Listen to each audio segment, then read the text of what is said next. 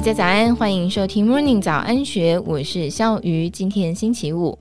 以政治斗争清算起家的中国共产党，过去几年陆续整顿补教业、网络平台，到今年正式告一段落。接着又展开另一场腥风血雨的大斗争，这场被称为“医药反贪腐”的运动。清算对象涉及全国三万多家医院、一万多家地方村镇的卫生机构，还有药业与医疗器材业。中国媒体形容，这次的医药反贪腐是全领域、全链条、全覆盖的清查运动，行贿收贿两边查，还要往前追溯二十年的账册。医药贪腐问题一直是共产党政权的痛脚。中国有所谓攸关人民幸福的三座大山。住房、教育还有医疗，被共产党视为政权稳定的三件大事。习近平从二零一六年底提出“房住不炒”，终结房地产的炒作，恒大、碧桂园等富可敌国的龙头地产商快速衰亡。二零二一年祭出严厉的整治手段，彻底摧毁补教业。业界龙头新东方的创办人俞敏洪与整个补教产业一系回到解放前。后来，二零二二年底陆续松绑新冠疫情的清零政策，中纪委随即展开清查医药贪腐，试图解决三座大山当中的最后一座医疗贪腐。中国的医疗技术虽然不断的进步，但是在管理结构上仍然停留在收红包、拿退佣的原始体系。中国医师平均月薪才一万元人民币，大约是四点四万元新台币。红包与退佣自然成为维持医院运作的市场机制。此外，中国从一九九八年江泽民时期建立医保体系，但是中国各级政府的医保入不敷出，财政困难，医院院长自然伸手向药商、设备商以及病人要钱来维持必要的营运。看病难，看病贵，没有钱就没有基本医疗，也就成为一大民怨。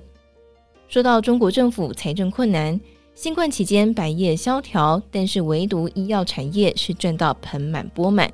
各地方政府奉命拼命做 PCR 核酸检测，就算有中央与省的补贴，也还是欠当地医院一大堆的借据。今年地方政府财政收入大减，更不可能依约还钱。医院与财政困窘的地方政府关系紧张，地方政府以医保亏空为名义，提着整肃大刀逼医院院长交出红包钱。这也是中国全国各地大力整肃医药贪腐的重要背景。虽然各省市政府如火如荼地展开医药贪腐整肃运动，但是观察中纪委网站，相关医院贪腐案的比重还不算高，引用的范围也都还是小案，可以看出这一波才刚刚起头。不过近来中国网络疯传一则案例：江苏省常州市第二人民医院乳腺外科主任朱玉兰被查。查出四千万元人民币现金、二十套物业、十五公斤黄金的财产，不法资产总额高达一点五亿人民币，大约是六点六亿元新台币。中国网民瞬间疯传朱玉兰案，但是同情朱玉兰的讨论也不少，都说她医术精湛、救人无数，割除乳癌之后复发率甚低。常州当地的官媒则出面辟谣。称朱玉兰已经在二零二一年退休，网上传言是谣言。姑且不论朱玉兰案子的真假，一点五亿人民币不会是贪腐金额的天花板。目前金额最高的案件主角是中国医学科学院阜外医院介入导管室主任许波。位在北京市二环内的中国医学科学院阜外医院，挂着国家心血管病中心招牌，是中国乃至亚洲一流的心血管疾病重症。每一年完成超过四万例的心脏介入手术。今年五十二岁的徐波不进手术室开刀，而是主管采购、分配心导管支架等材料的负责人。他在五月十六号出国参加研讨会议之前被抓走，涉及回扣金额高达十二亿元人民币，超过五十二亿元新台币，是本坡贪腐金额的冠军。另一个案例则是令人眼珠掉下来的回扣比例。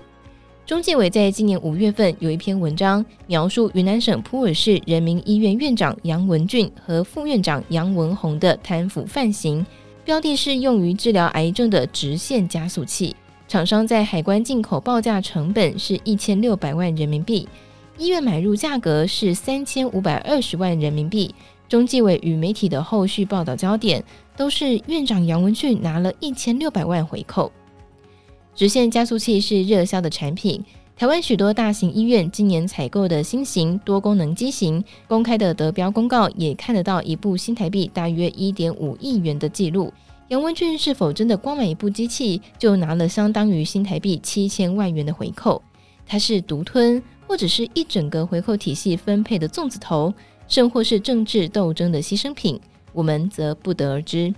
中纪委与其他相关单位对于医院。药商设备上的贪腐打击，多年来从未松懈。根据中纪委的统计，从二零一三年到二零二零年间，查处医药领域的贿赂案超过三千件，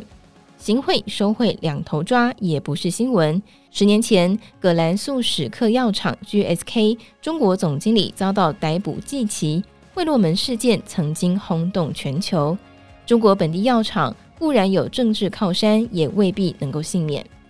A 股第一家突破千亿市值的医药上市公司康美药业，二零一九年爆发财务丑闻，财政部一口气清查七十七家医药企业，其中涉及二十九家 A 股医药类相关的上市公司。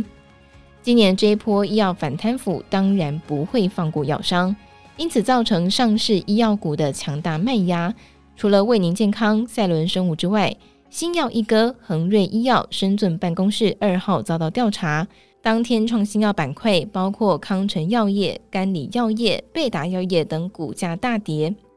官媒证券时报报道，从监管部门七月底动员会议到八月四号，短短一周，A 股医药生物板块市值蒸发了一千五百亿元人民币，大约是六千六百亿元新台币，对医药产业的杀伤力极大。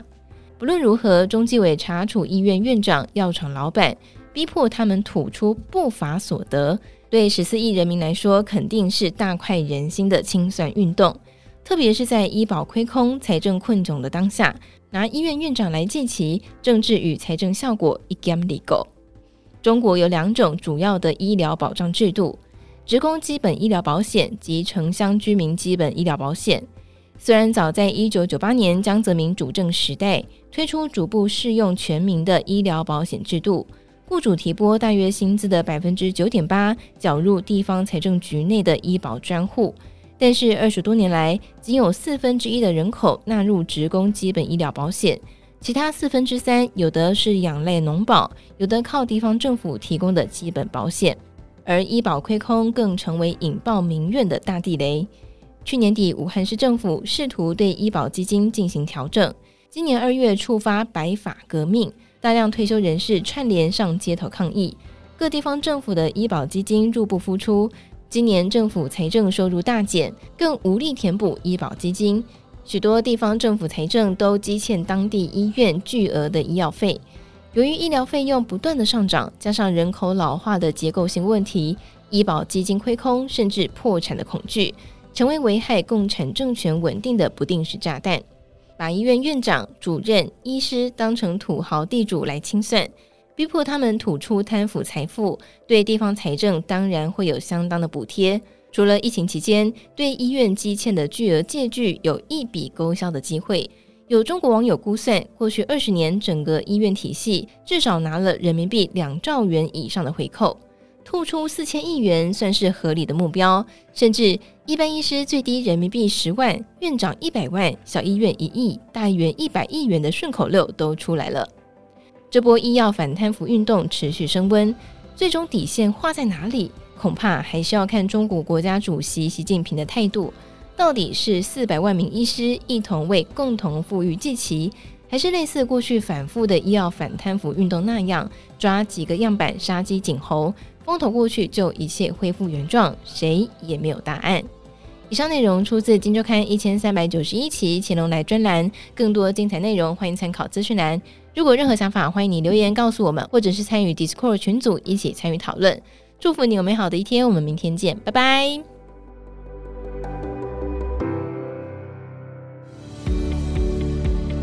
听完 Podcast 节目，有好多话想分享，想要提问却无处可去吗？别烦恼了，现在只要点击资讯栏下方的 Discord 社群平台连接，输入昵称就可以立刻问问题，与主持人互动哦。让我们一起在学习的路上不孤单，等你来加入。